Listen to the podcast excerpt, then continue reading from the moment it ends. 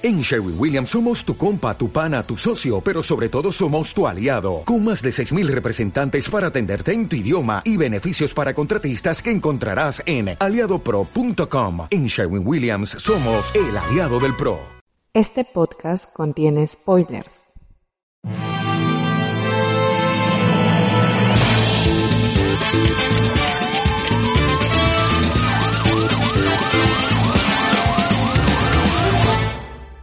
Hola, ¿cómo están? Bienvenidos a un episodio nuevo del Celuloide, el podcast. Yo soy Max y estoy nuevamente acompañado de Carlos, Renato y Silvana para hablar de cine, series y mucho más. ¿Cómo están, chicos?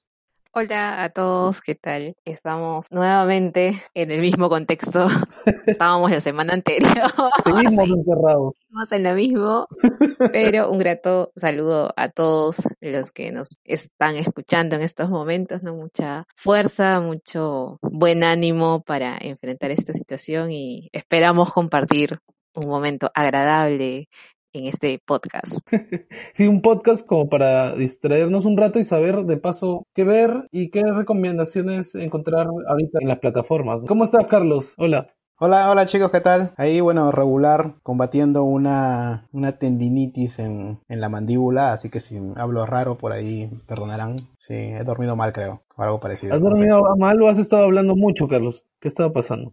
Creo que un poco de ambos, pero bueno, hay que darle, hay, que, hay gente que le está pasando peor, así que no me puedo quejar demasiado. Pero bueno, sigamos, vamos a, vamos a ver que salga divertido lo de esta noche. Genial, Carlos, qué, qué bueno. ¿Y cómo estás, Renato? ¿Qué tal? ¿Qué tal te ha ido en la semana de cumpleaños? ¿Qué tal chicos? ¿Qué tal Carlos, Silvana, Max? Bien, eh, me la pasé comiendo, eh, felizmente. ¿Torta? Mi novio me compró una torta, una tortita, y me la pasé en videollamadas, así que todo bien, felizmente. Igual el Día de la Madre, espero que hayan pasado un lindo Día de la Madre con sus, sus mamis. Y bueno, acá estamos una semana más. Son las medidas que se tienen que acatar, ¿no? Pero con fe de que todo, que todo esto sea por una buena razón. Genial, eso es algo que nos estábamos olvidando, ¿no? Eh, feliz Día de la Madre para todas las personas que nos escuchan, que son mamás, para sus mamás y para ustedes también, chicos. Y para no hacerla más larga con eh, todo lo que viene para el podcast, bueno, tenemos que contar que hoy vamos a hablar de una serie que está causando bastantes revuelos, hay bastantes comentarios, críticas positivas en Netflix. Se trata de la serie Daedi, que es una serie del director, a algunos le va a sonar, de estas películas que fueron galardonadas, premiadas en los, últimos, en los últimos años, que estamos hablando de Whiplash y La La Land, por ejemplo, estamos hablando de Damien Chazelle, que también ahora último ha tenido una película que es El primer hombre en la luna, como la tradujeron en español. Pero antes de hablar de todos estos temas, vamos con las noticias de la semana. Hola, ¿qué tal? Vamos a repasar un poco las noticias de la semana. No hubo nada demasiado trascendental, así que vamos a recopilar algunos datos curiosos más que todo, porque se cumple o está a punto de cumplirse un año del estreno del polémico episodio final de Game of Thrones, odiado por muchos fans, odiado por muchos críticos, pero no tanto por la industria, porque recordemos que ganó un premio Emmy a mejor dirección de serie dramática, así que dentro de su medio sí, sí, sí recibió aprecio. Pero ¿qué les pareció a ustedes? También son parte del grupo que lo odió el, que creo que no es, es el más numeroso.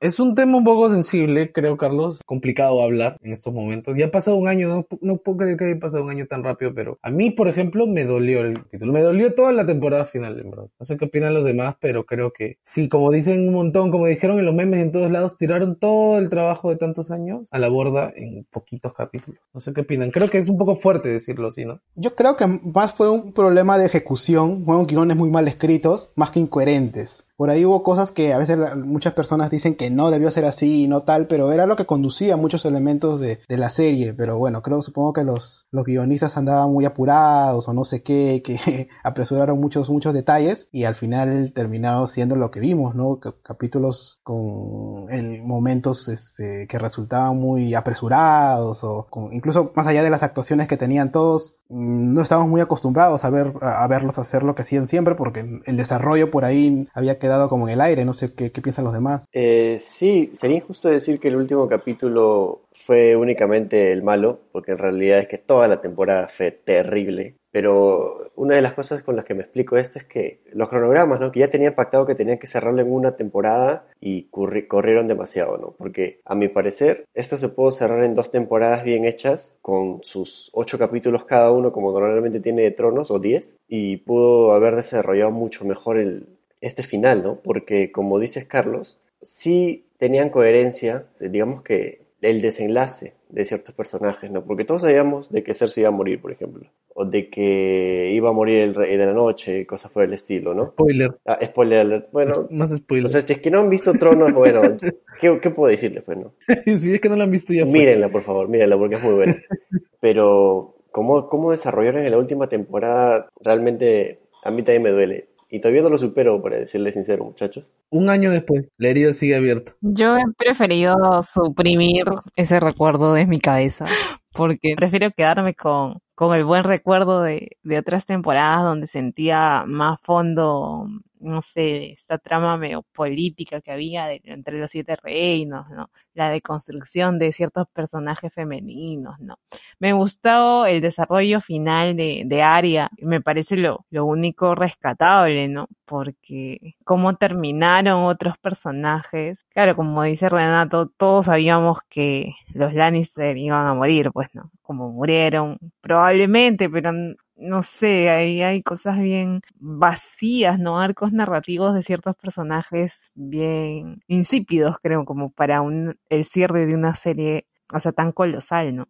Sí, y una de las cosas que, que más me sorprendieron de final fue, por ejemplo, la, actitud de Jon Snow de, de matar a Daenerys. A lo largo de esas ocho temporadas, el personaje de Jon Snow se construyó de una manera muy, muy buena, ¿no? O sea, sabíamos cómo, de qué pie cojeaba y de qué pie no. Era una persona correcta. Y que haga esto, a- Era un héroe clásico, ¿no? Era un héroe, era un- la figura del héroe clásico, ¿no? claro, consecuente con todo lo que hacía y decía, ¿no? Y realmente era un muy buen personaje y que, o sea, que la mata así a traición porque es como la mata. No entiendo la justificación realmente. No lo entiendo en ese personaje, ¿no? Lo de Daenerys tampoco no me gustó su desenlace, para serles sincero, porque es un gran personaje también cómo se va construyendo, ¿no? Pero sí se, se entiende lo de la locura, ¿no? Por el tema familiar. Pero creo que lo de lo desarrollaron de una manera muy melodramática. O sea, al final a mí Daenerys me parecía un personaje de telenovela, pero era como, no, amiga, Claro. estás haciendo todo mal, estás haciendo todo mal.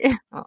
Claro, todo fue problema de, problema de ejecución, ¿no? Como le digo, guiones escritos muy apresuradamente, ¿no? O sea, tenía muy patuado cómo iban a cerrar todos, pero era como que muy rápido, ¿no? Era, recuerdo que en- solo en los, los primeros episodios incluso fue- fueron como que demasiado lentos, al menos los dos primeros, me parece que casi no pasaba nada, y los siguientes fueron, corrieron demasiado y no les dio tiempo ni para respirar. Sí. La serie estuvo, tuvo, tuvo un cierre muy brusco y después ya la- creo que la última media hora del final era como que los cierres de todos y parecía cierre de anime, anime japonés, pues, ¿no? Una onda así. Sí, en realidad este factor de, de tiempo es, de, de todas maneras, se nota en, en todos los ámbitos de la adaptación. Y también podemos hablar sobre lo que se estuvo comentando bastante en redes, que es que el problema de verdad, en verdad podría ser que los directores de, los productores de, de Juego de Tronos en verdad eran muy buenos adaptadores, ¿no? Eran muy buenos adaptadores de historias, pero cuando se acabó la historia, por así decirlo, se acabó el libro y lo único que tenían que hacer era seguir las pautas que les daba George Martin, en verdad. Ahí podemos decir, ahí podríamos decir que la serie empezó a ir al hoyo, ¿no?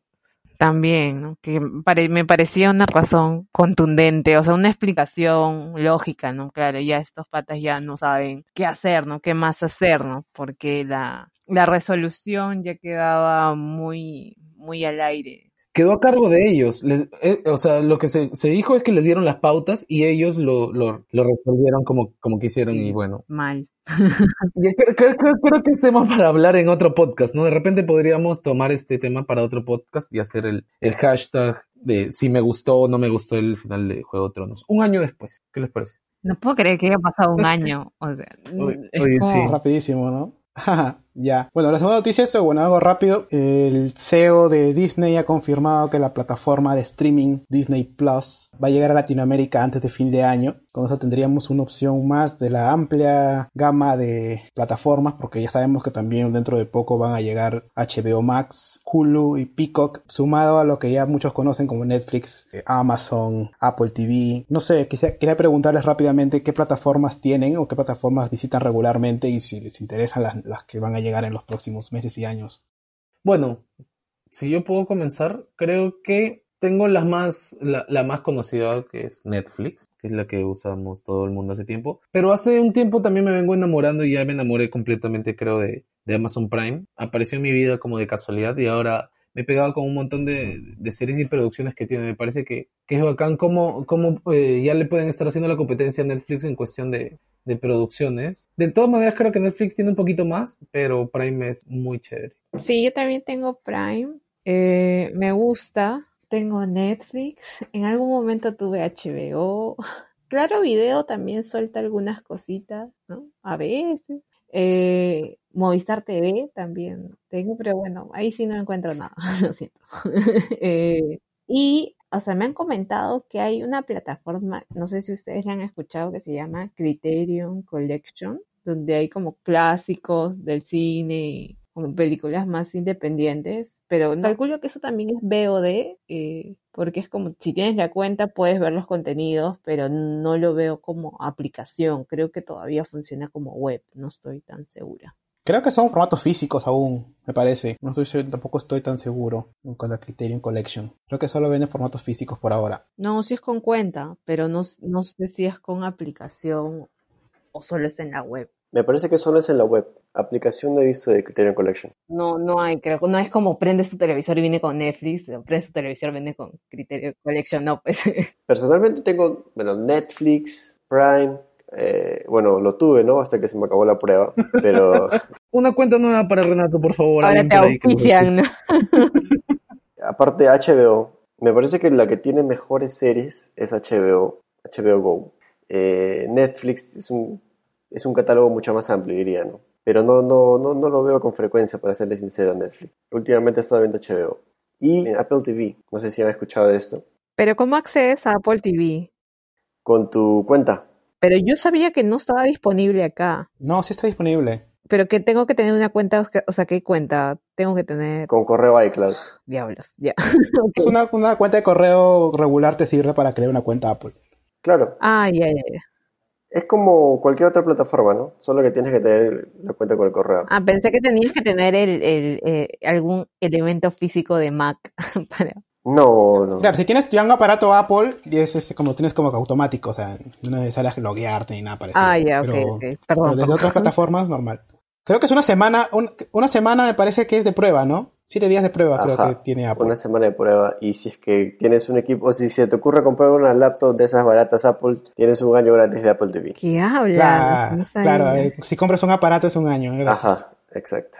Están muy desesperados porque Apple, Apple le fue muy, muy mal en cuando abrió, o sea, cuando recién les lanzó, me parece que en noviembre del año pasado, abrieron con muy pocas producciones y no recibió buenos comentarios. Un par, me parece que la, la serie creo que protagoniza Steve Carrell con Jennifer Aniston, que recibió algunos comentarios buenos, y la serie que protagoniza Hailey Steinfeld, pero después un par más que no, no recibieron mucho apoyo y como a diferencia de plataformas como Netflix o Amazon que tienen un calendario, un catálogo de producciones fuera de que no son necesariamente hechas por ellos, Apple no la tenía, entonces al inicio como que la gente dijo, lo voy a pagar por, por tan poco, pero me parece que ahora, ahora ya han hablado un poco más, ahora habrá que verlo, no, no llegué, no llegué a ver nada, quizás pronto, yo uso Netflix y Prime básicamente, y Cuevana pues no, de vez en cuando. Son plataformas que alternativas. Cuevana no 3. Cuevana. Nos van a bajar el post, el podcast. Perdón, perdón. También usaba HBO, HBO hace un tiempo, precisamente porque seguía algunas series, pero las series que ya seguía dejaron de pasarse y entonces las pocas que, que por ahí tenía, entonces las buscaba en otras plataformas y ya me quité la cuenta de HBO, pero quizás por ahí vuelva si es que, no sé, pues si sale una segunda temporada de Watchmen quizás. Yo coincido con, con Renato que sí, en- cuando tenía HBO sí encontraba series muy buenas y series buenas del pasado que había querido ver, eh, como Six, Six Feet Under, eh, Los Soprano, ¿no? The Wire estaba ahí. La nana. La nana es- no está ahí. Oye, Carlos, y una- y una consulta. En el caso de Disney Plus, cuando llegue a Latinoamérica, ¿qué va a suceder con todo el catálogo de cintas y de series de Disney? ¿Se lo bajan de Netflix? ¿Se lo bajan de Prime? Sí, con Prime, hasta donde se tienen un contrato hasta no sé qué mes de este año, donde todas las producciones de Fox y Disney van a pasarse a Disney Plus o a Hulu cuando estén disponibles. Ah, o sea, nuestras películas de Marvel se quedan hasta fin de año nomás en, en Netflix. en Netflix y. Amazon, sí. Que Netflix Plus coge, coge todo, todo Star Wars, todo Marvel, todo National Geographic, todo Fox. Es un, y qué más, Eh, y bueno, Disney, las películas Disney regulares, pues no tanto live action como animadas. ¿no? Es un- y bueno, y varias cosas originales por ahí. Y películas nuevas también que van a sacar, ¿no? Sí, están sacando, están, están lanzando series como The Mandalorian, por ejemplo, es original de Disney Plus. que acá la vemos por medios alternativos, porque no ha llegado, pero cuando ya esté, como dicen acá, se supone que lo último que dijo el CEO es que llega antes de fin de año, no digo un mes exacto, pero bueno, los fanáticos de Disney ahí andan atentos. ¿Se sabe el precio? El precio, al menos en, en dólares, me parece que es 8 dólares, creo por mes, que es más o menos 26 soles. Es menos que Netflix. Sí, un poco menos. Es más barato que Netflix, sí. Porque Netflix creo que está a 12 dólares ahora, por ahora más o menos, 11, 11.50 creo. Entonces es, menos, es, precio menor al de Netflix y se supone que aquí en Latinoamérica también lo sería, así que por ahí, por ahí va. Y hay incluso, igual que Netflix, tiene la opción de pagos anuales con un descuento, ¿no? O creo que pagas 10 meses de golpe y, ves un año, algo así. Así que por ahí es una opción cuando, cuando llegue a Latinoamérica. Y para cerrar, Fox ha anunciado dos renovaciones de dos series icónicas de comedia. Eh, Los Simpsons ha sido renovada por una temporada 32. Ah, y, y, Padre de Familia por una temporada 19. ¿no? entonces ya obviamente mucha gente ha salido a decir que ya dejen morir estas series, por favor, que su mejor momento ya pasó hace 10 años. Y que vuelva Futurama. Y que vuelva Futurama, o que vuelva, no sé, ¿qué cuál más cancelaron? O que le sigan dando punche a Bob's Burger, por ejemplo, que me parece la serie de, de Fox que mejor para actualmente, pero bueno están empecinados en que los Simpsons tengan más temporadas. Ya ni siquiera están los creadores, pues, o sea, los creadores, el señor Matt Groening ya vive de las rentas y de, desencanto en Netflix. Ese es mi sueño. ¿Vivir de los Simpsons? No, vivir de las rentas. Ese es mi sueño, vivir de las rentas como George Lucas, ¿no? Este, los dueños de Disney, ¿no? Como J.K. Rowling. No tienen que hacer nada. ¿Te imaginas no tener que hacer nunca nada más en la vida porque ya hiciste algo tan grande que, ya no tienes que hacer más. Salir nomás a, dar a, responder cosas a los fans por ahí y ese sea su trabajo, confundir a la gente. Pero bueno, se rumorea que van a renovarle incluso una temporada más y bueno, no sé ya. Yo, yo todavía veo por ahí algunos capítulos que encuentro en televisión, que ya no sé ni de qué temporada son. Ya supongo que he visto completa hasta la temporada 20 fácil, pero bueno, parece que tenemos Simpson para rato y Padre de Familia también. Y no sé, Seth MacFarlane, ¿por qué no se encarga de hacer más cosas Bueno, está apareciendo ahí algunas cosas por ahí, pero no sé. Supongo que todavía hay tiempo para padre de familia también. Eh, bueno, así, cerramos, cerramos las, las noticias de esta semana. Y hoy vamos a hablar de un director que tiene doble nacionalidad, pero que, si no me equivoco, ha pasado más tiempo en Estados Unidos. Se trata de Damien Chazelle y él ha sido premiado ya por películas como La La Land, Whiplash. Una de sus últimas películas ha sido First Man y ahora la está rompiendo con la serie Eddie en Netflix. Y bueno, quisiéramos saber qué opinas tú, Carlos, si nos puedes comentar un poco sobre qué va esta serie que está siendo tan comentada y tan bien criticada. Sí, la, serie ha tenido muy, muy buenas críticas desde que ha salido. Les cuento un poco de, de, qué va. Mm, está protagonizada por Andrew Holland, uno de los protagonistas de Moonlight, que fue la película que le quitó el Oscar a La La Land en ese evento bochornoso que seguro algunos recuerdan. Este actor interpreta a Elliot Udo, que es una especie de manager musical, que en algún momento fue un pianista famoso, que por una tragedia viaja a París y funda un club de jazz con su mejor amigo, que es un que es un chico llamado Farid, de ascendencia musulmana. Eh, lamentablemente ocurre un crimen y Elliot tiene que ver la forma de cómo mantener su club abierto sin que este crimen afecte la reputación de su del local y su reputación propia obviamente y a la vez nos va contando historias paralelas de varios de los personajes tanto de la familia como amigos de Elliot en este ambiente de un, de un París eh, distinto al que normalmente nos muestran las películas o, series ¿no? un, un, París no turístico un París donde vemos choques culturales vemos temas de vemos cómo la serie explora temas como la religión o la o el racismo incluso las drogas en un ambiente musical. ¿Por qué? Porque como, bueno, es Chazelle, entonces el jazz es casi protagonista también en la historia. Como le digo, el protagonista es el manager de, una banda que toca en su, local y, al, y mientras él va buscando conseguirle un contrato discográfico a estos es que ocurre todo este marollo de, caso policial que se entreviene ahí con, sus cosas familiares. Genial, Carlos. Una, una película que sí representa bastante lo que es Chazelle, ¿no? Que le gusta incluir, como tú dices, todos estos elementos de, de músicas o películas y sobre todo el jazz. Ya nos ha mostrado un montón de jazz en La La Land, por ejemplo, que fue que creo que es una de las películas más recordadas de él, ¿no? Por el público, por la gente. ¿Ustedes han visto la serie de Eddie? ¿Cómo, ¿Cómo les fue con la serie de Silvana? A mí me, me encanta.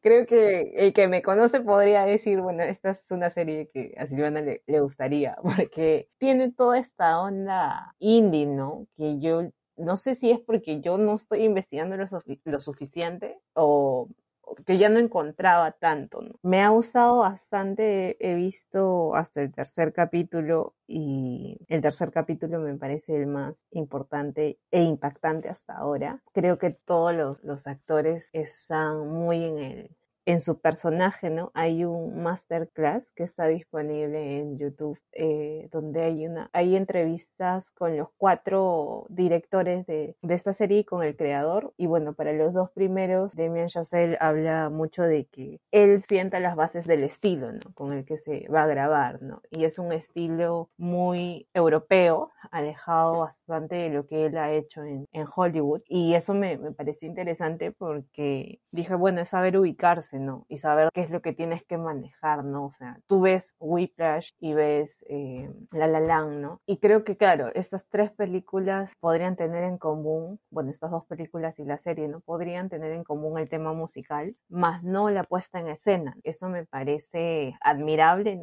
en, en la forma con la que puede expresarse, ¿no? El, este artista, ¿no? Finalmente es un artista, ¿no? Damien Chazelle. Y mmm, él habla o comenta bastante este tema de, de la cobertura, que es lo que más me llamó la atención, no sé si a ustedes, ¿no? El, me quedé mucho pensando en el tema visual, ¿no? La cámara al hombro, ¿no? Con bastante movimiento, el grano, en algunos momentos ves como, o sea, te sientes tan cerca, ¿no? Porque ves el grano de la imagen, ¿no? Y eso hablaba, de eso hablaban los realizadores, ¿no? Que eso es adrede, no es porque tú lo veas, oye, esto tiene mala calidad, no, no hay, no hay forma, ¿no? Ellos decían que querían mostrar una imagen del París vibrante, ¿no? De, de, de, París en la calle, ¿no? Como lo hacían los directores de la, de la nueva ola francesa, ¿no? Eh, comentábamos con Carlos en la semana, o sea, hay, bueno, yo he visto hasta el tercer capítulo y en ningún, eh, en ningún plano veo pues la Torre Eiffel con, en todo su, su esplendor, ¿no? Veo otras partes de París desaliñadas, ¿no? Eh, opacas y eso me, me, parece que contribuye mucho a, a la trama, eh, que es, bueno, estos músicos que tienen unas vidas, como estábamos comentando antes, desastrosas, a todos les va mal, pero encuentran en la música comunidad y eso me pareció bien, bien chévere que, que fue algo que el creador dijo, ¿no? Estos músicos no van a vivir la historia de Hollywood de que ahorita tienen inconvenientes, eh, pero se van a solucionar y les va a ir bien y van a triunfar en el mundo de la música. No, no les va a pasar eso. Probablemente les va a seguir yendo mal, pero lo que queremos transmitir es que juntos hacen comunidad, ¿no? Y entre sus diferencias, como ha dicho Carlos, ¿no? Interculturales, ¿no? O los problemas subyacentes que pueden haber, eh, el club que, de Eddie, ¿no? Es el que, digamos, les da este espacio de familiaridad, ¿no? Y eso me parece bien chévere, ¿no? Me ha gustado bastante todo eso de la, de la serie. Sí, claro. Yo no, no he visto toda la serie, les mentiría. He visto los dos primeros capítulos que justamente son los que él, él, dirigió y me gustaron. Lo que más me gustó fue cómo están construidos los personajes. Todos son personajes muy ricos y está muy bien este, elaborado su diálogo, su forma de vestir, su comportamiento hacia otro personaje en sí. Me gusta bastante que no, como dice Silvana, no se centre en el París este idealizado que, que, se ve en la mayoría de películas que, que tienen este como contexto esta ciudad. No se ve ese, ese, esta Torre Eiffel de primer plano para nada, ¿no? Estamos hablando de París suburbios, ¿no? Eh, una realidad que normalmente no es tocada en, en, películas o en series. Ahora, el trabajo de Chazelle en esta serie es interesante, pero eh, hay algo que incluso diría que que me incomoda, en cierta forma, es como él romantiza sobremanera el jazz y todo lo que involucra el jazz. Eso no me, no me termina de, gustar mucho, la verdad, porque se ve desde su primera película, ¿no? Desde Whiplash, en La La Land, eh, ahora lo vemos en, en, Eddie. Él lo ha dicho abiertamente, él, él, él ha dicho que él tiene una, una afiliación muy cercana con el jazz, que es lo que le gusta, ha crecido con eso, ¿no? Y, y lo, lo, tiene presente en sus películas, ¿no? Porque sí, es, hasta donde yo había visto, eh, él, él, sí lo dice abiertamente. Bueno, a mí me parece chévere, me gusta el, el jazz. O sea, podríamos decir de que está, siempre repite los mismos elementos en ciertos elementos en sus películas, de repente los, los trata de distintas formas, pero te refieres a que de repente está ahí abusando de, de del okay, jazz. ya es repetitivo. Sí, es, eso es lo que, lo que me parece a mí, ¿no? Que me parece ya repetitivo, me parece que construye sus, su, su, sus guiones a partir de una idea romantizada de lo que es el jazz y las personas que, que, que se encargan de, de, realizarlo, de crearlo. ¿no? Eso como primera idea. Y lo segundo es que decía que me da un poco de cólera porque no es que le falten recursos, porque en su última película, The First Man, se nota claramente que se despoja de este tipo de elementos, no toca para nada el jazz, no toca el tema musical, pero es una película que está muy bien narrada, incluso con todos los silencios que maneja esta película y el sonido que es tratado de distinta forma. Es una película que personalmente es la que más me gusta de Chazelle. Es en la que yo puedo ver a este, este brother puede contar algo interesante. Y ahora siento que vuelve el tema con Daedi, ¿no? o sea, siento que ya se estaba despojando de esto atrás, estaba dejando de alguna forma atrás, sin que sea una mala serie, hasta los dos capítulos que he visto, eso sí, no me parece mala, pero creo que podría, podría intentar narrar otro tipo de temas, otro tipo de cosas. O sea, ¿te gustó la película de Chazelle que es distinta a, la, a, las demás películas de Chazelle? Creo que Renato se refiere a que cambie de móvil, ¿no? Cambie de, de causa, ¿no? Que es justamente lo que hace en First Man, ¿no? Claro, exacto. Siento que él, él, intenta hacerlo, intenta repetir. Es que el, el, el jazz está, está muy, muy, muy presente en, muy presente en él. Bueno, él siempre ha declarado su amor infinito por el jazz. Y en Fishman, por, por ejemplo, él no, él no le escribe. Él es una, fue película que recibe por encargo en la que no, no, no participa en, el guion, igual que Da Eddie. Da Eddie fue escrita, es escrita por, creada por Jack Thorne, que es, que es conocido en Inglaterra por series como Shameless o Skins, que son súper super famosas, y que escribió de hecho también la puesta en escena de, de la Harry Potter y el, el, niño maldito, esta puesta de teatro. El tipo es muy teatral, muy, muy, muy ligado al teatro.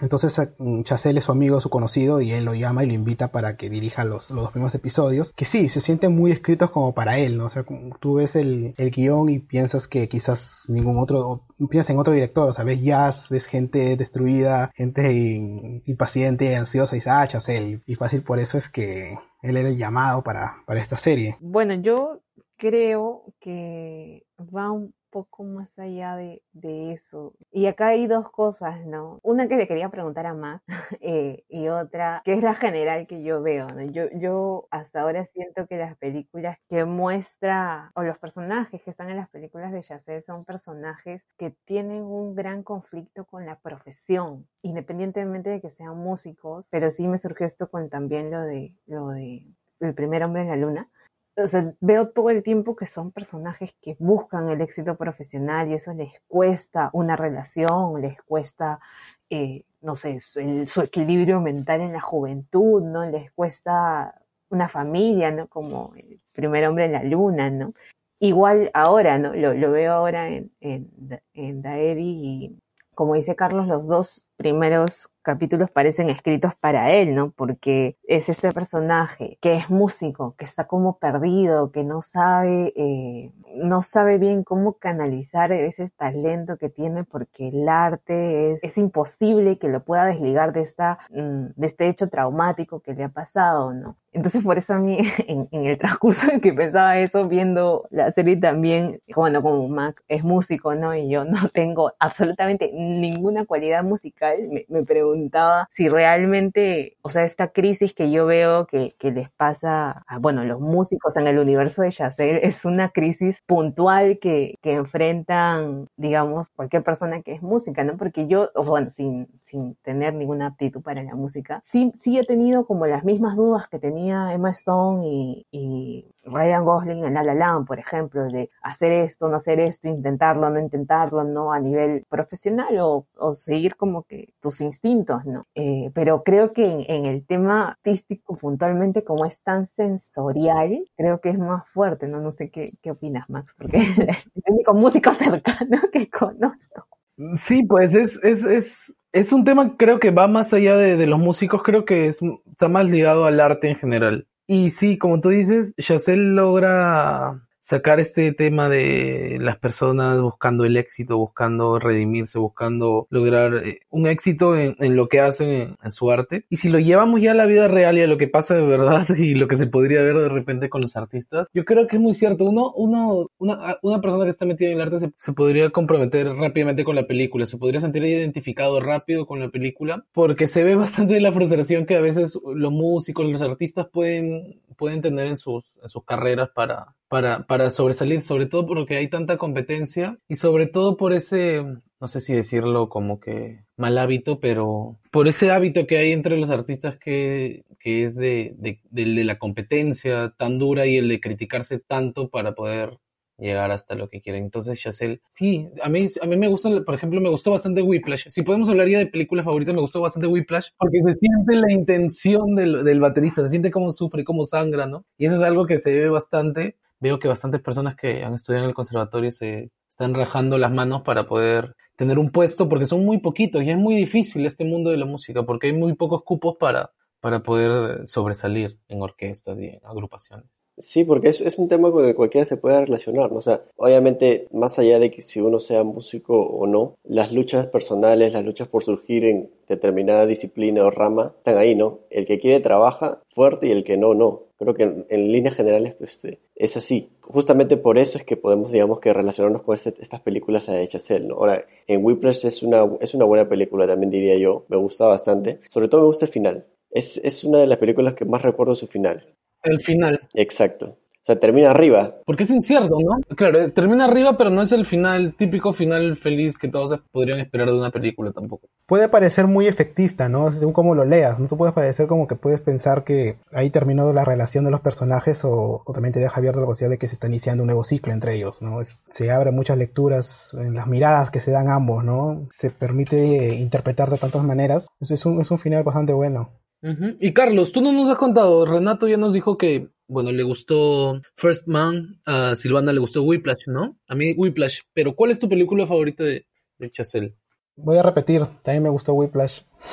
me gusta mucho en Whiplash porque explora también varios temas, o sea, además de, del duelo que hay entre maestro y alumno, ¿no? Que siempre es, que resulta fascinante y por momentos es un súper demoledor. También hablamos mucho de complicidad y de ese pase que hay hacia la agresión, porque incluso hay niveles de agresión entre la relación que se forma entre los personajes de Miles Teller y J.K. Simmons. Y es un, es un ensayo muy, muy inteligente sobre esos sacrificios que se hacen para buscar la perfección y que se convierte en obsesión, ¿no? Yo recuerdo, la, recuerdo que la película se tradujo incluso español, en español como música y obsesión. No sé si se acuerdan el título que le pusieron acá.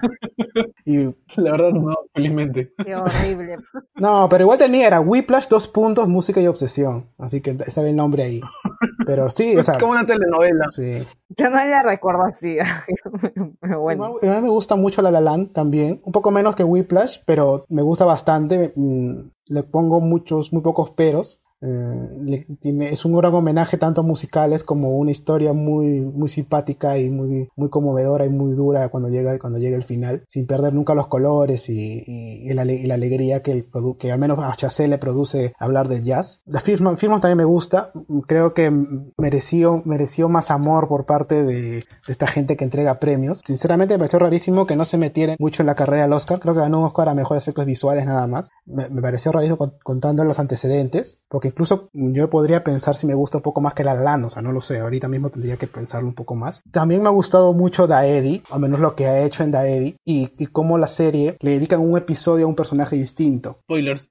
Bueno, no tanto, porque bueno, no, no, no le voy a contar qué hace cada uno, pero estos personajes aparecen al inicio, varios de ellos aparecen al inicio como muy secundarios. Sin embargo, cuando les toca protagonizar su propio episodio, abren un abanico muy grande de posibilidades sobre de diversos temas. O sea, no solo tienes la música, sino también hay un drama romántico ahí en el medio entre el personaje de, de Elliot y la cantante de su banda, que es esta actriz Joanna Kulik de esta película Cold War, la polaca, no sé si la recuerdan. Hay un drama romántico ahí. Bueno, eso estaba cantadazo, ¿eh? desde el primer capítulo sí. estaba cantadazo, que ahí había algo. Sí, de hecho. Y está también el conflicto familiar que se, que se, que se cierne entre Elliot y su hija, entre también entre la, la, la esposa de Farid y, su familia, le, ese tema de iniciación adolescente, ¿no? Tenemos por ahí una, subtrama entre la hija de Elliot y uno de sus, trabaja, de sus trabajadores que también inician ahí una amistad. Hay espacio para el tema policial, hay espacio para hablar de, racismo y de discriminación religiosa. Yo creo que la serie es ambiciosa, pero consigue que a partir de tratar a cada episodio por cada personaje, cada uno protagonice un, como un estilo de, de película incluso distinta, un desarrollo de guion muy, muy, muy, muy valioso. Es arriesgado incluso para la plataforma. O sea, yo vi los dos primeros capítulos de la Eddie y decía, esta, esta serie está en Netflix, o sea, porque no es común ver algo tan arriesgado en la plataforma. Por eso creo que supongo que Netflix no la promociona tanto y quienes estamos moviéndola somos quienes más o menos sabíamos que la serie se iba a estrenar en estas fechas. Incluso para alguien no tan asociado a, a producciones de este tipo le puede parecer raro verla, verla ahí, pero si es que Netflix apostó por ella, pues, pues chévere, ojalá apostó como más cosas parecidas después. Monstruo, Carlos. En verdad tenemos ahí una serie que ha tenido muy buenas críticas. ¿Cuántos capítulos tiene la serie? Son ocho capítulos, ¿no es cierto? Sí, son ocho.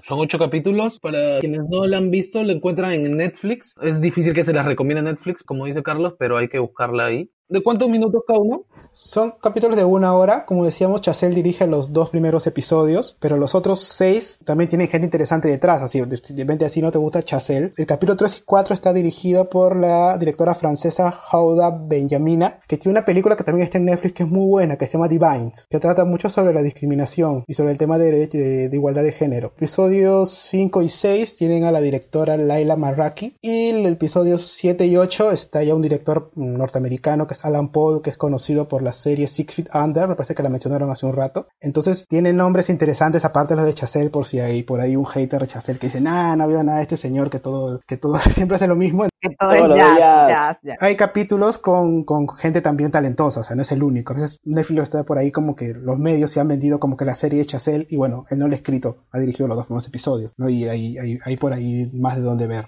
Genial, Carlos. Y bueno, para las recomendaciones de esta semana, vamos a comenzar con lo que nos comenta Renato que podríamos ver por estos días de cuarentena.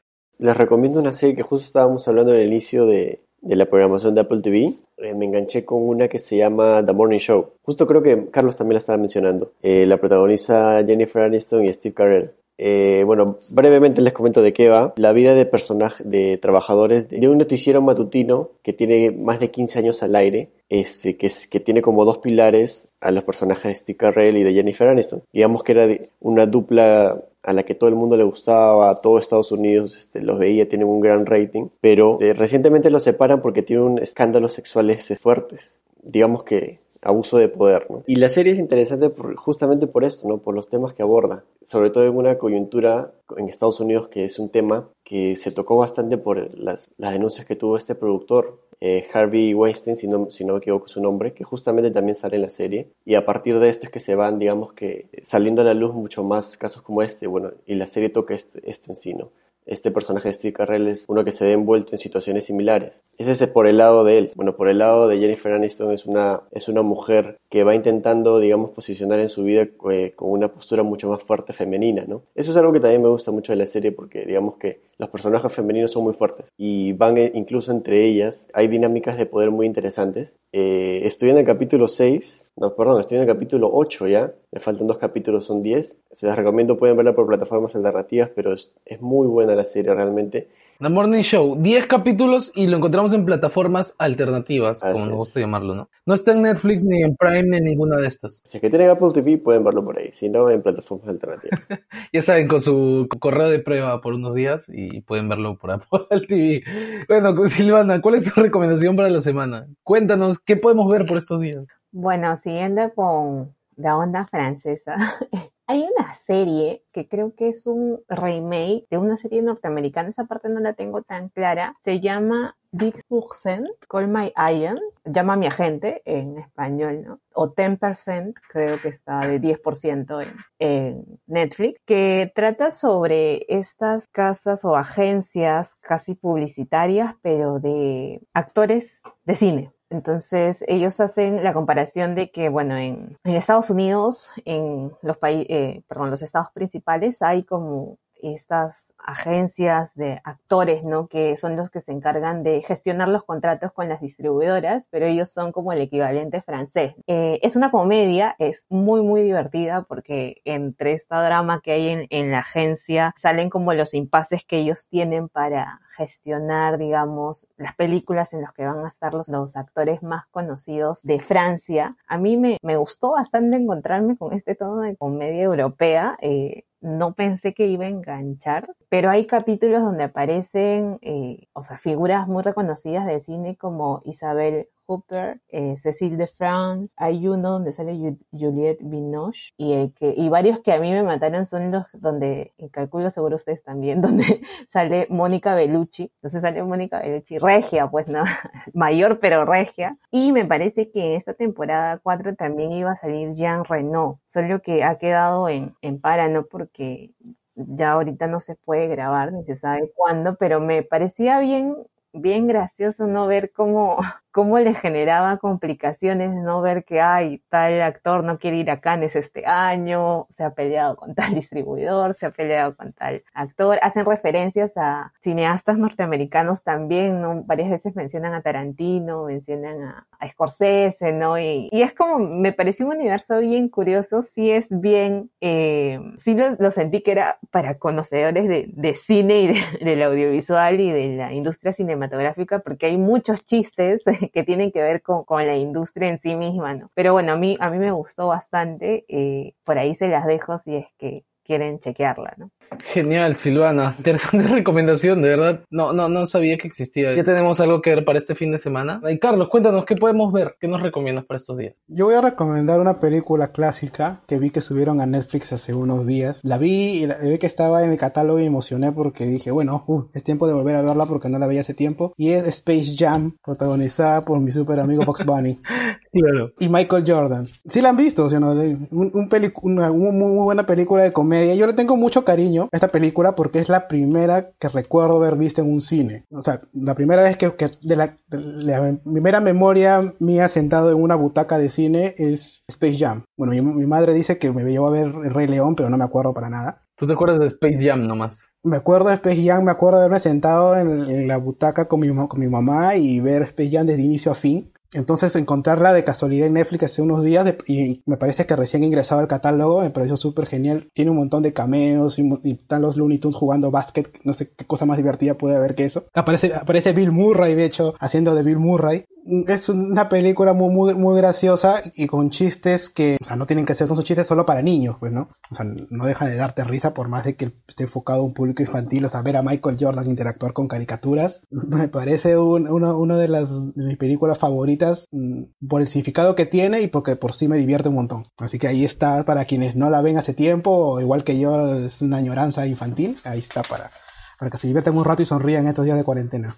Monstruo, Carlos. Igual ver una película después de tiempo siempre hace que encontremos algunas referencias, algunos chistes que de repente antes, cuando éramos más chicos, no entendíamos, pero ahora nos pueden hacer matar de la risa, ¿no? Claro, como Bill Murray. Bill Murray hace un par de chistes muy buenos sobre la industria cinematográfica que obviamente que de niño no, no capté y ahora me, resultaron súper graciosos. Así que ahí está Netflix. Así que ahí está, Space Jam, recomendación de Carlos. Y bueno, ahora sí, ya estamos terminando el podcast. Quería agradecerles a, los tres por, por estar acá, por hablar, eh, compartir sus, sus recomendaciones y todo lo que están viendo por estos días. Ya nos estamos despidiendo, pero no antes, sin el pequeño cherry, por así decirlo, o la pequeña despedida de cada uno, para que puedan contarnos dónde los podemos ver, escuchar, leer o, lo que ustedes quieran. Renato. Ya nos vemos la siguiente semana. Me pueden encontrar en, en Instagram y en Twitter como Renato, guion abajito, Carlo con K y sin S. Ya saben, todos pueden seguir a Renato en, solo en Twitter y en, y en Instagram, ¿no? Bueno, por el momento. Y Carlos, ¿a ti dónde te podemos encontrar? Bueno, a mí me, a mí me leen a, diario en la página del celuloide, soy el, editor principal. He estado medio flojeando estas semanas, pero prometo ponerme al día y escribir ahí recomendaciones como siempre. Quieren buscar mi cuenta personal en, Twitter, estoy como Carcaramantín. Me siguen ahí y comparto, como dije la vez pasada, básicamente lo mismo que, que en el celuloide, hay recomendaciones, noticias y demás. Genial, ya saben, si quieren leer a Carlos, lo encuentran en todas las plataformas del celuloide. Si quieren seguir al celuloide, también no se olviden que pueden encontrarnos como el celuloide cine en Facebook, estamos en Twitter, en Instagram y también ahora con los podcasts en Spotify. Y Silvana, ¿dónde te encontramos a ti antes de despedirnos? Bueno, para críticas coyunturales, me han dicho hasta esta semana me han dicho no por Twitter exactamente, pero hasta que parezco comunista, roja, pero bueno, es mi, mi libertad de expresión la que, la que me hace hablar, ¿no? Para críticas coyunturales me pueden seguir o no seguir también, pero la idea es que hagamos conversación en Twitter como SIL, S-I-L, guion abajo, Nefila. Y ahí estoy reposteando y estoy juntando también, apilando las recomendaciones de temas que me han sugerido por ahí todos van a ser escuchados en su momento. Así que muchas gracias por, por mandar su buena vibra y feedback también. Sí, así es. Gracias a todos por escucharnos. Gracias a, a las personas que nos han estado comentando y pidiendo más temas. Tenemos por ahí ya pendiente el tema eh, de Game of Thrones que estábamos hablando, pero también hay otros temas más que nos han llegado. Vamos a seguir leyendo y bueno, ya les lo sorprenderemos la próxima semana con un tema muy especial. Yo soy Max, me pueden encontrar en todas las redes sociales como el Memaxo y me despido en nombre de todos mis compañeros y del podcast del celuloide. Nos vemos la próxima semana. Chau.